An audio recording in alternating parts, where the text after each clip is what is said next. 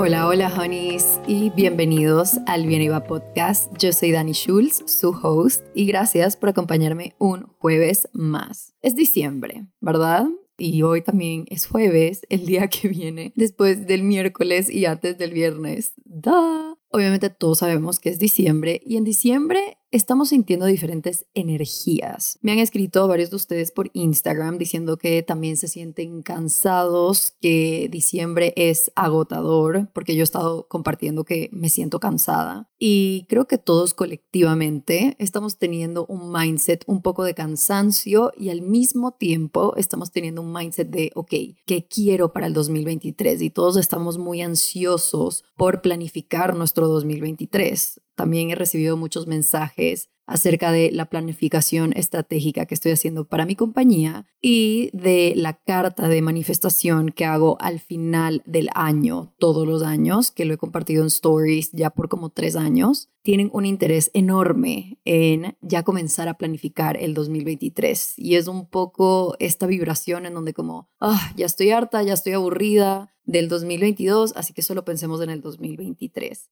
Y de nuevo, esta mentalidad es válida y esta mentalidad la he tenido yo también durante estos días, la verdad. Estoy un poco como, ya, ya fue el 2022, me siento un poco cansada, quiero descansar y quiero ya comenzar a pensar en el 2023 pero creo que no puedes comenzar un capítulo sin antes terminar el anterior. Es decir, no comienzas a leer un nuevo libro que tiene tres partes si no te has leído primero la parte número uno y dos. Entonces, es muy importante y más que importante es necesario poder echarle un vistazo a nuestro 2022 y ver qué aprendimos, qué sobrepasamos, en qué nos equivocamos, en qué cosas sí nos fue bien antes de comenzar a pensar en el 2023. Así que Hoy vamos a comenzar una nueva serie y de hecho esto fue una idea de uno de ustedes. Una vez abrí un question box en mis stories en Instagram y les dije como qué quieren ver para el final del año en el Bieneva podcast y quiero que terminemos el año con un boom, ¿ok? Entonces, esta serie se va a llamar Consejos de Hermana Mayor. Eso es algo que me pidieron ustedes. Varios de ustedes me dijeron como consejos que le darías a tu hermana menor o consejos que le darías a la Dani de 20 años o lo que sea, ahorita teniendo 29. Y quiero que tomemos esta, el nombre de la serie con poca seriedad, porque sé que no voy a ser la hermana mayor de todo el mundo, sé que hay personas mayores que yo que me escuchan sé que hay personas de mi misma edad y también sé que hay personas menores que yo que me escuchan. Entonces, básicamente, esta compilación de consejos son cosas que me he dado cuenta e integrado en el 2022 y son cosas muy importantes de reconocer y de anotarme y de vivirlas y de habitarlas para así llevar esos aprendizajes al 2023. En el 2022 la he cagado muchísimo.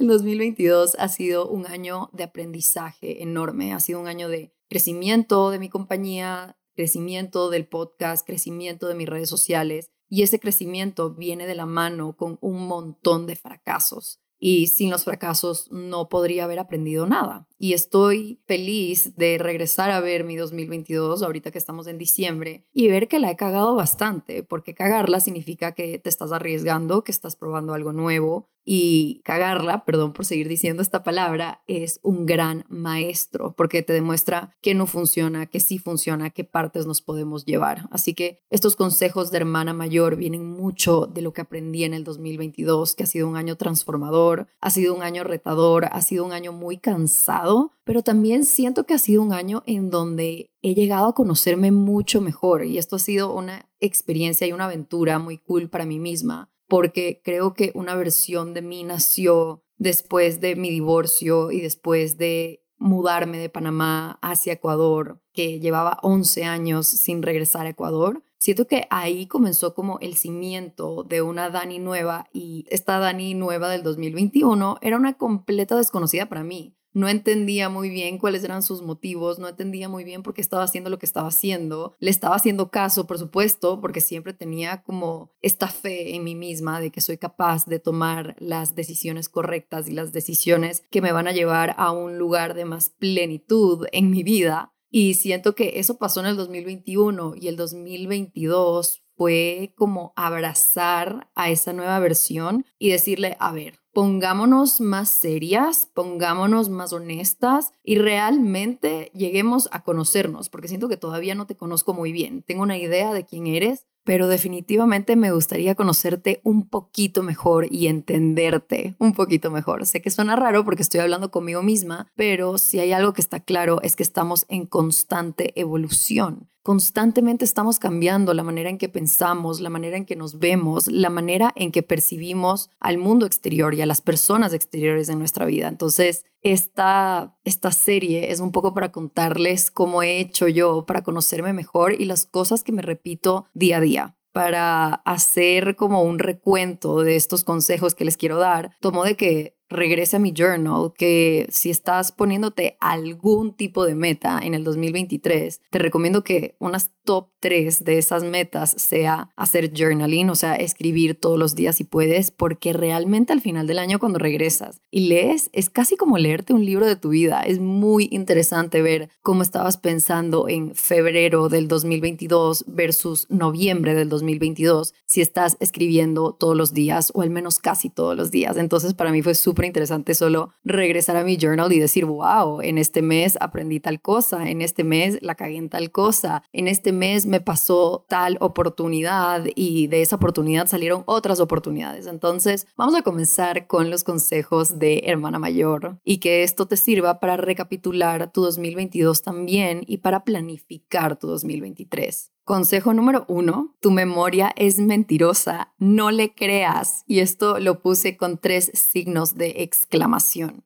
Y esto creo que es súper importante cuando estamos terminando el año porque nuestra memoria nos engaña muchísimo.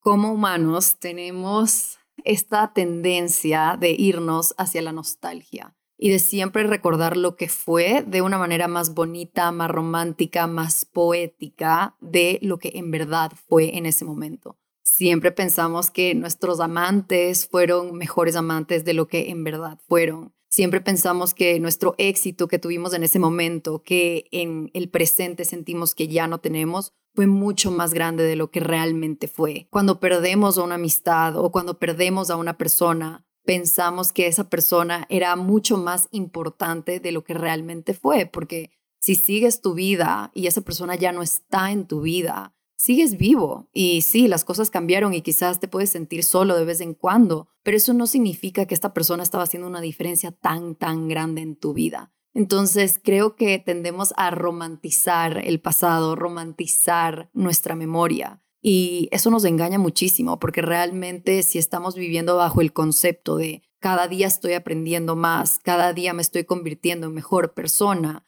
lo que estamos viviendo hoy es algo que vamos a romantizar en el futuro. Y ojo con esto porque creo que nuestra memoria no solo romantiza, sino también sataniza ciertas cosas y ciertas personas. Entonces, cuando en tu pasado pasaste por algo duro y sigues pensando en eso y sigues como estancado en ese pensamiento o estancado en lo que esa persona te hizo, solo te vas a llenar de rabia, ¿ok? Entonces no solo es la nostalgia del pasado, sino también la rabia del pasado. Y si sigues pensando en la rabia del pasado, básicamente te vas a quedar en una mentalidad de víctima cómo esta persona pudo hacerme esto, cómo yo me permití estar en esta situación, cómo yo permití que esto pase por tanto tiempo. Entonces, la memoria también es engañosa en el sentido de que las cosas malas las hace no malas, sino tétricas y horribles y se llenan de sufrimiento y sigues viviendo rodeado de este sufrimiento del pasado y esta agonía del pasado. Y ninguna de estas dos cosas son buenas, ni la nostalgia de lo que fue, ni la rabia de lo que permitiste ser en ese momento. Ya no estás en ese momento. Entonces, la memoria es engañosa en muchos sentidos y creo que es muy importante entrar en conciencia acerca de eso y decir, estoy viviendo esto ahorita, me voy a enfocar en esto ahorita. Por supuesto que estoy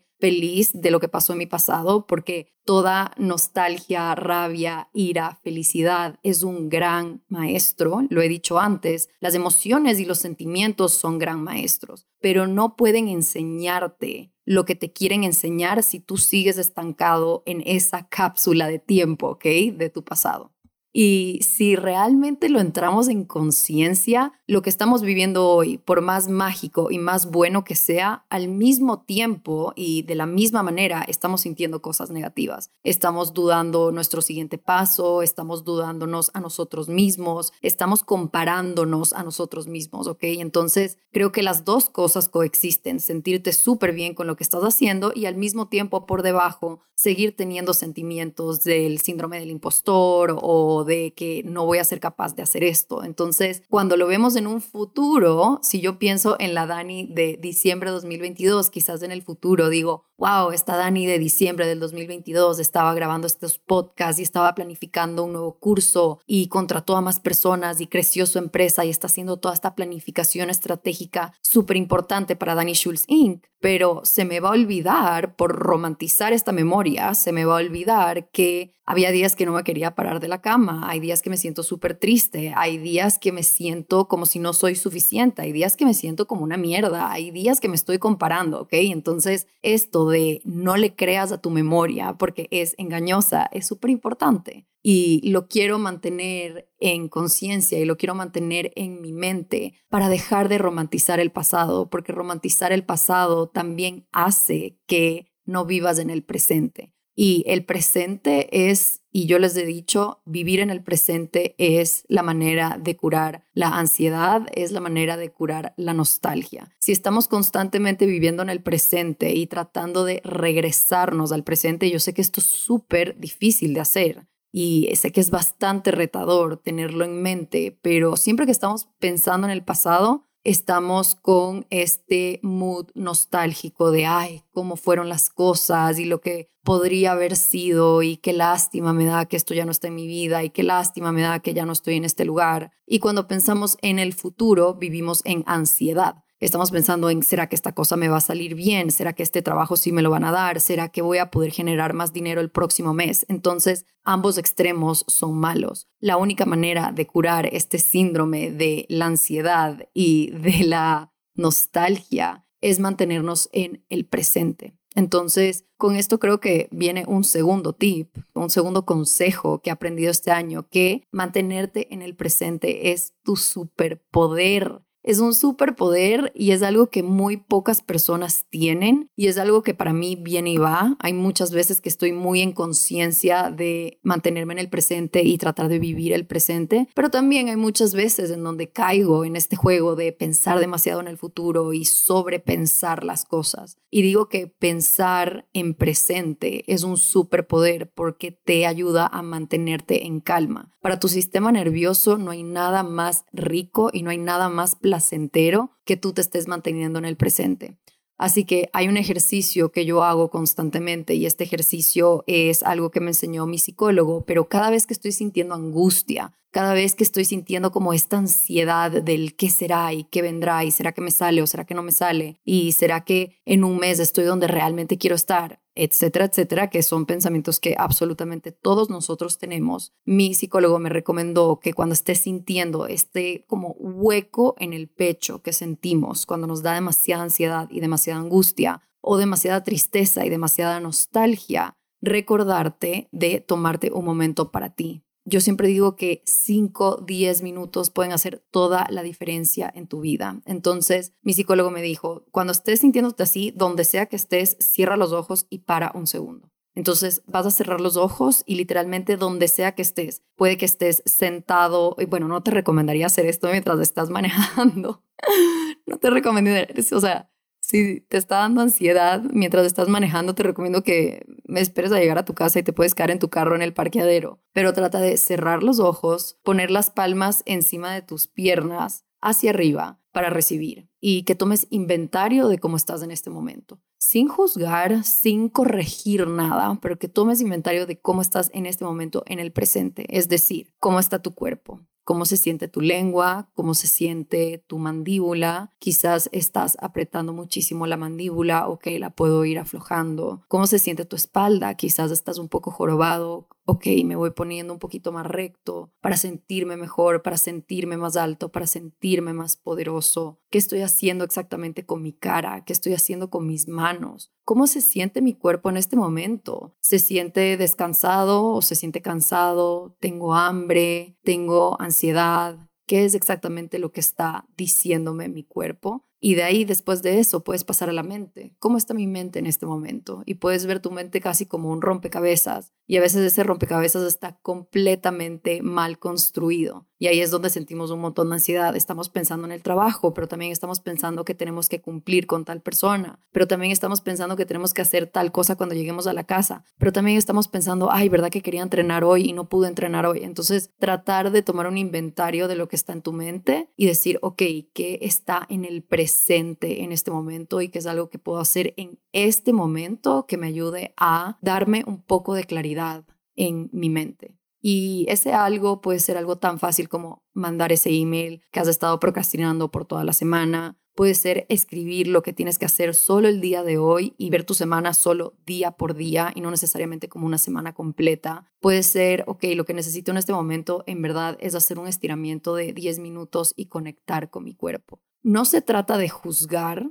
y tampoco se trata de corregir, se trata de encontrar respuestas que te conecten al presente, que estoy sintiendo en este momento, tanto físicamente como mentalmente, y que es una pequeña cosa que puedo hacer ahorita para conectar más con mi cuerpo y con mi mente en el presente. Dejar de pensar en lo que pudo ser, dejar de pensar en lo que podría ser, sino comenzar a pensar en lo que es en este momento. Así que el segundo sería estar en el presente y vivir en el presente y mantenerte en el presente es un superpoder y tú puedes meterte en esa fuente de poder cuando tú quieras. Lo mágico es que está completamente en tus manos si conectas con el presente o no. Y eso te da un montón de poder, ¿verdad? Te da las riendas de tu vida de nuevo y decir, ok, hoy no voy a dejar que la ansiedad dicte cada cosa que hago, cada cosa que digo. Hoy no voy a dejar que la nostalgia me haga no levantarme de la cama o no hacer lo que quiero hacer. Soy capaz de hacer lo que quiero hacer hoy y si me mantengo en el presente, va a ser mucho más fácil hacerlo. Y para terminar con este segundo consejo de que mantenerte en el presente es tu superpoder, te voy a dar como un mini consejo dentro de ese, que es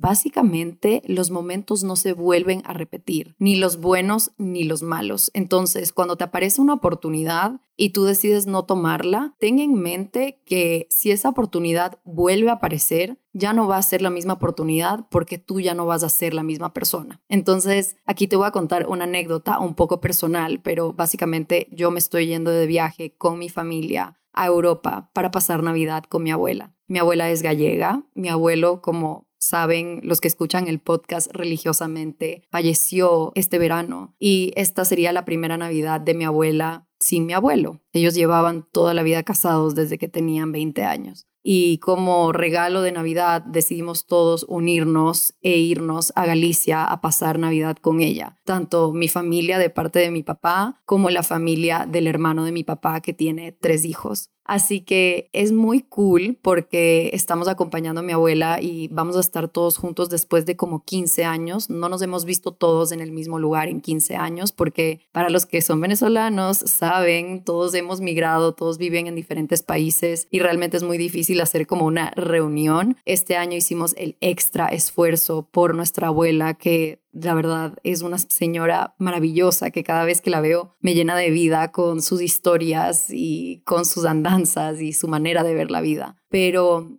el caso es que después de ver a mi abuela, mi familia núcleo, es decir, mis papás, mis hermanas y mi sobrina, decidieron hacer un viaje espontáneo a otro lugar en Europa. Y yo ya había reservado un hotel en una ciudad en Europa para mí después del viaje con mi abuela y había reservado ya como una semana de hotel. Y por primera vez en mi vida reservé un hotel sin refund. Es decir, yo siempre que reservo un hotel, yo siempre pago con anticipación porque me gusta como ya hacer el pago, no me gusta pagar en el hotel. Y también siempre agarro como una protección de viaje, es decir, si necesito cancelar el hotel, me regresan mi dinero. Por primera vez en mi vida, no me pregunten por qué, creo que el universo funciona de maneras muy interesantes, pero básicamente agarré este hotel sin oportunidad de refund y lo agarré antes de que mi familia decida hacer este viaje. Y mi familia estaba como que, únete al viaje, únete al viaje. Hablé con el hotel y me dijeron como, no, o sea, perderías toda tu plata, te podemos cancelar tu reservación, pero no te devolvemos ni un solo centavo. Y fue como, ok,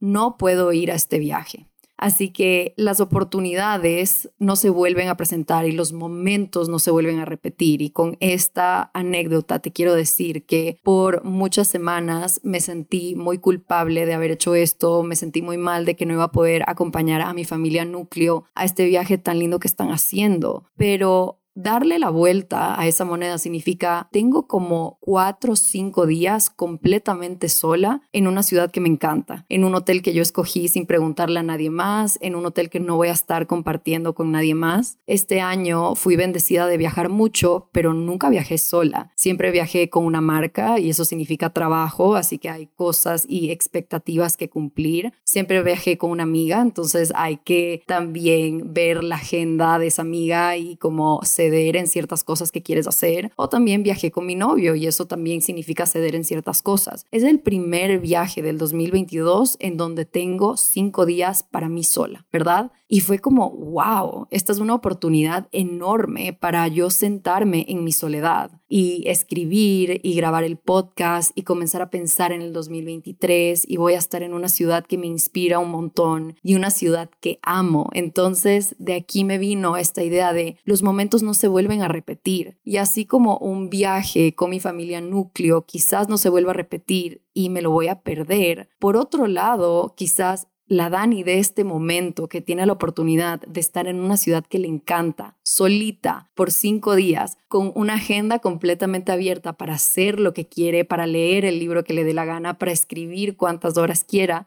tampoco se va a volver a dar, porque la Dani de hoy y la Dani que va a estar en este viaje probablemente ya no va a existir cuando esa oportunidad se vuelva a presentar. Es decir, por supuesto que en el futuro voy a tener otra oportunidad de estar sola en una ciudad por cinco días y quiero abrir más espacio en mi vida para eso, pero realmente no va a ser la misma oportunidad porque yo no voy a ser la misma persona que soy hoy que tiene esta oportunidad. Y quiero que tengas esto en mente porque eso también te ayuda a mantenerte en el presente. Yo a raíz de que no voy a acompañar a mi familia núcleo a este viaje que planificaron después de ver a mi abuela, me hace entrar en conciencia de que cuando estemos toda la familia junta con mi abuela, estar súper presente, porque ese momento no se va a repetir y me ayuda a mantenerme en el presente y me ayuda a saber que después de unos días mi familia se va a ir a un viaje del cual yo no voy a ser parte de. Entonces, saborear cada minuto y cada segundo de esa visita a Galicia a mi abuela va a estar en el tope de mi mente va a ser mi prioridad número uno. Y disfrutar tanto con mi abuela, como con mis papás, como con mis hermanas, como con mi sobrina, como con mis primos. Me va a permitir a mantenerme en el presente. Y creo que esta idea de las oportunidades y los momentos no se vuelven a repetir. Ningún momento va a ser igual que otro, porque siempre va a haber una diferente circunstancia, siempre va a haber una diferente versión de ti en el futuro. Así que eso también me ha ayudado a mantenerme en el presente. Y de nuevo, mantenerte en el presente es un fucking superpoder y ha sido una de las enseñanzas más grandes que me ha dejado el 2022. Y no te juzgues, no te juzgues si estás pensando en el pasado, no te juzgues si estás pensando en el futuro. Deja de juzgarte, eso no te sirve de nada. Solo entra en conciencia que estás teniendo estos pensamientos y tómate esos cinco minutos con los ojos cerrados y ten la intención de, ok,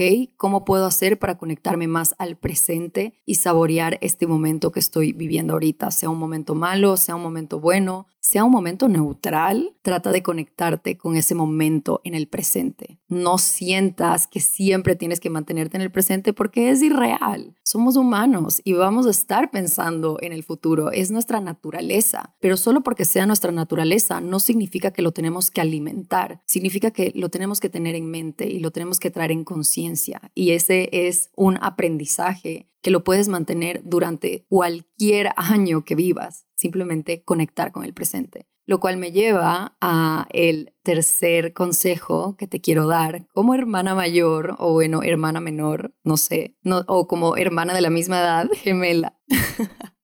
Este tercer consejo me encanta porque he estado trabajando mucho este concepto de la culpa y estos fragmentos en mi vida en donde he sentido culpa. Y he llegado a la conclusión y el consejo que te quiero dar, este tercer consejo, es que la culpa no existe. Y yo sé que vas a decir como, what the fuck, obviamente la culpa existe, todos hemos sentido culpa, o sea, si lo sentimos es real, pero no necesariamente. La culpa es construida y es una emoción construida por la sociedad, es una emoción construida por el deber ser y no tanto el ser. Entonces, también hablamos de esto acerca de la vergüenza. Cuando hicimos todo un episodio acerca de la vergüenza, yo les expliqué que la vergüenza realmente es un sentimiento construido no es algo que existe de verdad. Cuando hablamos de las emociones que sí existen y que son palpables, como la tristeza, la rabia, la ira, la felicidad, la emoción, la euforia, son sentimientos más tangibles porque algo nos hizo sentir de esta manera y estamos integrando ese sentimiento en nosotros. Pero cuando estamos hablando de la culpa, ni siquiera es un sentimiento creado por nosotros, es un sentimiento construido cuando estás comparando la realidad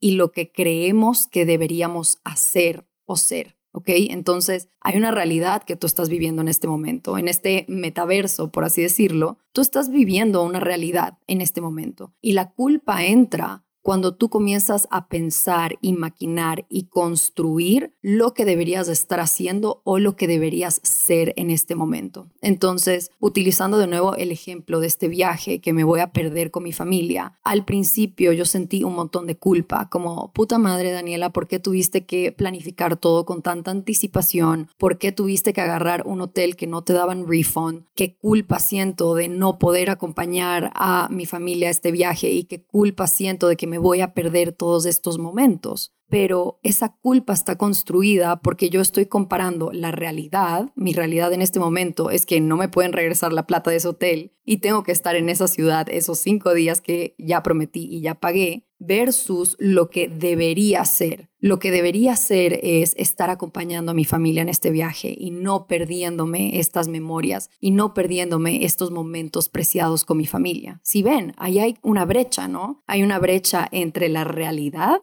y lo que yo pienso que debería ser. Entonces, cuando digo que la culpa es construida, es algo que nos hace sentir de cierta manera, nos hace sentir culpables. Y esto de nuevo viene mucho con nuestra naturaleza, especialmente para los latinos o hasta hispanohablantes que me están siguiendo y que están escuchándome en este momento. Venimos de una sociedad bastante católica y creo que la culpa, y esto no es juzgar, es simplemente una observación la culpa viene mucho de la religión católica que la mayoría de nosotros hemos estado expuestos a. Entonces, no es coincidencia que cuando vas a misa te dicen por mi culpa, por mi culpa, por mi gran culpa y sentir culpa por tus pecados y que te perdonen por tus pecados. Todo eso es válido si eres religioso, lo entiendo, pero también nos han inculcado tanto en la sociedad como en la religión y hasta cuando nos están criando de sentirnos culpables por ciertas cosas y ahí es donde está la diferencia entre ver, a ver, esto me pertenece o esto no me pertenece. ¿Realmente me siento culpable? Y entonces con esto del viaje me comencé a emocionar de pasar unos días sola para mí misma y hacer lo que me da la gana. Y era como que qué rico que puedo estar sola y puedo hacer lo que me da la gana. Y de ahí estaba como el diablito al lado izquierdo de mi hombro diciéndome como, oye, no deberías estar sintiéndote así, y qué heavy que te estás sintiendo bien acerca de perderte este viaje con tu familia en el que deberías estar, deberías de estarte sintiendo mal de que vas a pasar sola estos días y no deberías de estar sintiendo esta felicidad y esta plenitud acerca de la idea de estar sola estos días cuando podrías estar con tu familia. Si vemos la oración que yo acabo de decir, debería es la palabra más repetida en esa oración. Entonces la culpa viene mucho del deber ser y el deber ser no te permite actuar desde tu autenticidad y desde lo que realmente quieres hacer. Entonces, este ejemplo del hotel, por supuesto, es un ejemplo poco dañino. ¿ok?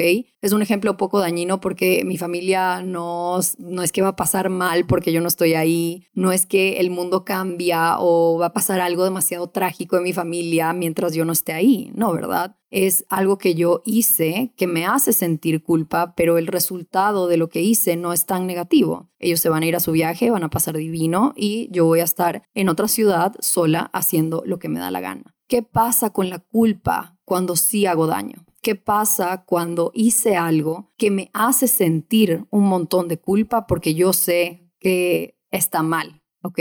Y esto puede ser, por ejemplo, ser infiel a tu pareja. Esto puede ser, por ejemplo, ser el amante de otra pareja o la otra mujer en una relación. Yo sé que aquí ya me estoy metiendo a cosas un poco más intensas y un poco más como no sé, un poco más controversiales, pero quiero que lo vean porque siento que todos la cagamos de maneras diferentes, de intensidades diferentes. Hay errores más grandes que otros. Hay errores en donde tu error afecta a una persona que conoces o quizás no conoces. Entonces, cuando estamos hablando de la culpa, Hacerle caso a la culpa es negar la realidad y el deseo, ¿verdad? Cuando tú haces algo, lo haces alrededor del deseo o de lo que piensas que va a ser bueno y de ahí esa acción puede terminar hiriendo a otras personas. Entonces, con esto que te digo que la culpa es construida, creo que también es importante ver por qué nos estamos sintiendo culpables y cuáles son las repercusiones de nuestras acciones. Cada acción tiene un resultado, cada acción tiene una consecuencia. Y a veces esa consecuencia no es tan grave, a veces esa consecuencia es muy buena, pero también a veces esa consecuencia de nuestros actos es, por así decirlo, negativa. Y es una consecuencia que no solo te afecta a ti, sino que también afecta a otras personas. Entonces, por eso uso el ejemplo de serle infiel a tu pareja o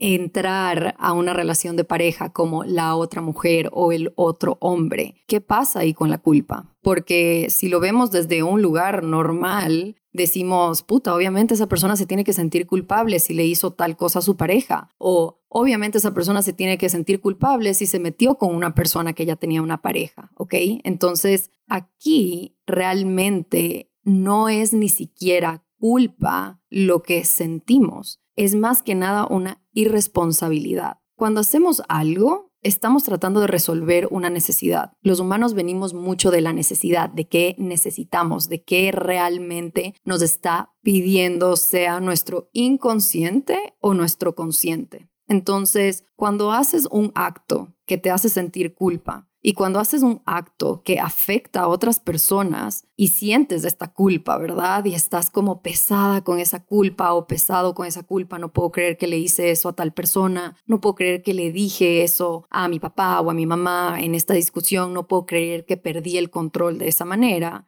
Aquí quiero que te preguntes, ok, si hice esta, esta acción que está denominada como mala o como incorrecta, ¿cuál es la necesidad de hacer eso? Qué estoy intentando resolver o qué estaba intentando llenar cuando decidí hacer eso. ¿Ok? Entonces, en el caso de que le eres infiel a tu pareja, creo que es súper importante no quedarte en la culpa, porque la culpa viene desde el victimismo. La culpa no tiene ningún tipo de responsabilidad y la culpa no tiene ningún tipo de inteligencia emocional. Y creo que hay que ir un poquito más profundo. Entonces, preguntarte, ok, hice esto que le hizo daño a tal persona o a tal número de personas. Hice esto, ¿por qué? ¿Cuál era la necesidad de hacerlo y qué estoy tratando de llenar, porque muchas veces actuamos para llenar vacíos que tenemos por dentro. Y aquí está un subtip.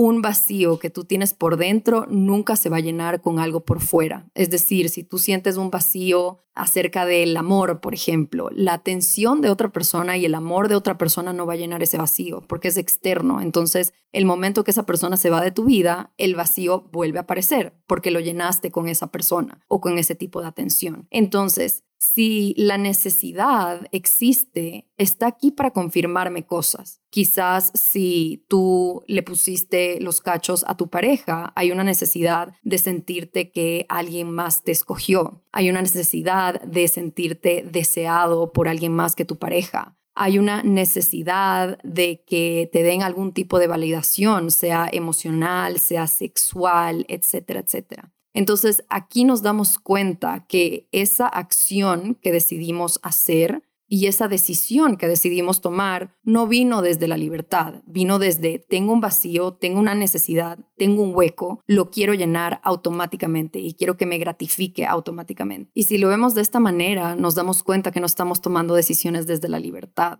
estamos tomando decisiones desde la necesidad. Necesito que esto pase ahorita. Y cada vez que tomas una decisión desde la necesidad, alimentas a tu inconsciente, porque realmente no importa el cómo, solo importa el qué. Entonces, por ejemplo, si lo que yo quiero es validación y lo que yo quiero es sentir una validación de otro hombre aparte de mi pareja, no importa el cómo, solo importa el qué. Entonces, cuando perdemos ese sentido del cómo logramos llenar ese vacío, terminamos haciendo cosas que nos llevan a la culpa y nos llevan a sentirnos mal y nos llevan a herir a otras personas y está 100% en nuestro poder cambiar eso. Cuando tú ves una necesidad y cuando tú decides actuar acerca de esa necesidad desde la libertad, lo estás haciendo desde una manera consciente. Ok, necesito validación. ¿Por qué necesito validación? ¿Y cuál es mi responsabilidad en esta validación que necesito? ¿Por qué estoy buscando validación de otro hombre cuando tengo una pareja que me quiere? ¿Ok? Aquí es súper importante darte cuenta que la culpa no te va a llevar a nada. La culpa solamente te va a llevar al victimismo, hacerte sentir mal, hacerte sentir como menos que alguien y a que pierdas la confianza en ti mismo. La culpa es una manera muy fácil de perder esa confianza y ese amor que te tienes a ti mismo. Entonces, la vamos a cagar y hay muchas veces en nuestra vida que vamos a herir a personas y si pasamos demasiado tiempo en la culpa, no vamos a sacar un aprendizaje. Entonces, ¿cuál es el aprendizaje de la culpa? Que realmente la culpa está construida y viene desde la inconsciencia y la única manera de sanar esa culpa es tomar responsabilidad. La responsabilidad es una energía tan alta, es una vibración tan alta y tan expansiva en donde reconoces tu cagada, reconoces que hiciste esto y dices, ok, ¿por qué hice esto? ¿Cuál es el vacío o la necesidad que estoy tratando de llenar? ¿Y cómo puedo llenar yo ese vacío sin necesitar a una persona externa y sin necesitar herir a alguien más? ¿Cómo puedo llenar yo este vacío desde el yo, desde el ser? Desde el me responsabilizo que tengo este vacío y no lo voy a llenar con acciones que después me van a hacer sentir culpa y también van a herir a otros seres humanos que quizás son importantes para ti o quizás ni siquiera conoces en el caso de que seas la tercera persona en una relación. No hay buenos y malos en esta historia y esto me ha servido mucho en este año y creo que lo he mencionado antes en el podcast pero tenemos la tendencia a categorizar todo como bueno o malo. Una persona es buena porque es fiel a su pareja, una persona es mala porque es infiel a su pareja. Una persona es buena porque no se mete en una relación de dos, una persona es mala porque se metió en una relación de dos. Y aquí quiero que lo veas desde el lugar de nada es bueno y malo, simplemente es yo creo que es más importante determinar qué viene desde la conciencia y qué viene desde la inconsciencia. Ser infiel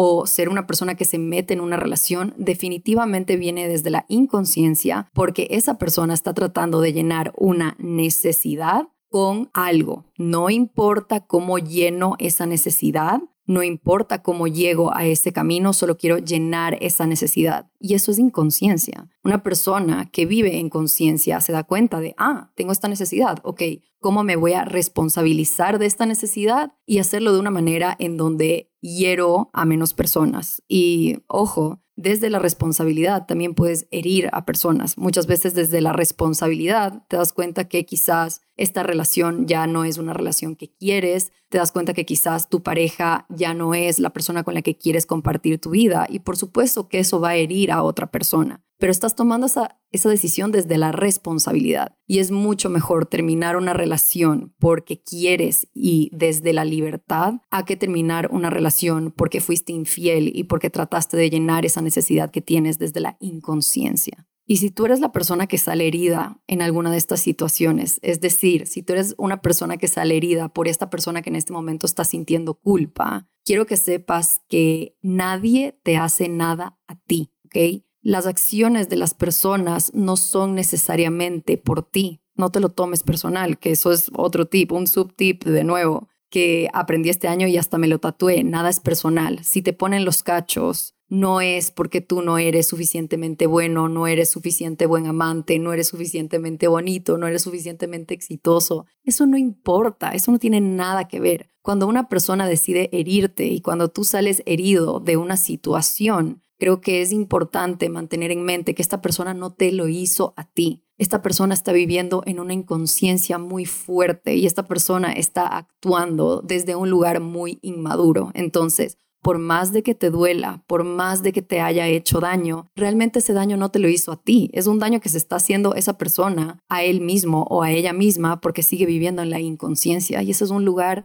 muy bajo en donde vivir. Es un lugar en donde vas a seguir tomando decisiones que van a herir a otras personas y van a ser cero productivas para tu vida. Entonces, si eres una persona que sale herida de alguna situación, creo que es muy importante también mantener en mente que no es que esa persona te lo hizo a ti, esa persona lo hizo desde su inconsciencia y desde su falta de madurez emocional. Entonces, no te lo tomes personal y sé que esto es algo tan difícil de decir, pero no te lo tomes personal, porque todas las veces que a mí me han puesto los cachos, que la mayoría de mis novios me han puesto los cachos realmente, yo lo primero que, que, pensaba era, es porque no soy suficientemente flaca, es porque no tengo buen cuerpo, es porque quizás el sexo no es suficientemente bueno, es quizás porque no soy suficientemente exitosa, es porque esta persona con la que me pusieron los cachos es tal y tal cosa que yo no soy. Entonces entraba en este juego de comparación con esta persona con la cual me pusieron los cachos, cuando no tiene nada que ver con esa persona, tiene que ver con un vacío y una necesidad enorme que tenía mi pareja que decidió llenarla desde la inconsciencia. Y eso no me pertenece y no dice nada de mí no dice nada de cómo soy como persona, no dice nada de cómo yo me debería sentir conmigo misma. Es un error de esa persona y no me pertenece. Y wow, este podcast terminó mucho más serio de lo que yo esperaba. Hasta me puse ronca y todo de hablar de ciertas cosas tan profundas. Pensé que iba a ser un poco más light. Como ven, todos los tips tienen subtips y vamos a continuar así por un par de episodios. Ya vamos más de 40 minutos grabando y lo que dije hoy no cubre ni la mitad de lo que quería decir, pero solo para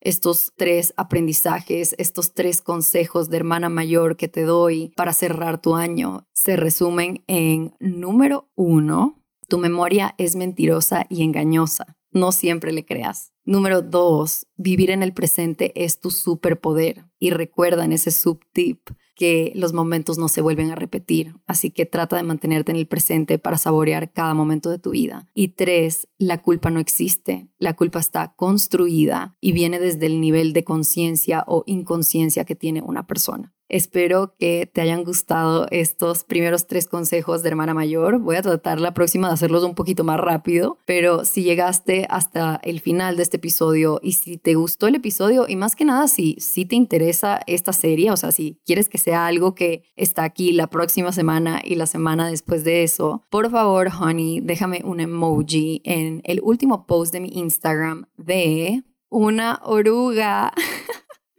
Y yo sé que esto va a sonar demasiado, demasiado random, pero realmente siento que con esta serie es un poco esa metamorfosis de la oruga que se convierte en mariposa. Yo creo, o al menos para mí, la mariposa representa vitalidad, representa libertad, representa alas en donde te puedes ir a donde tú quieras y puedes hacer lo que tú quieras, ¿verdad? Pero no hay mariposa sin que haya oruga. Entonces, el emoji de esta oruga lo encuentras en la parte de animales y naturaleza y de hecho la oruga está abajo de una lombriz y está arriba de la mariposa. Así que eso es muy interesante porque el emoji de la mariposa lo vamos a estar usando en un futuro.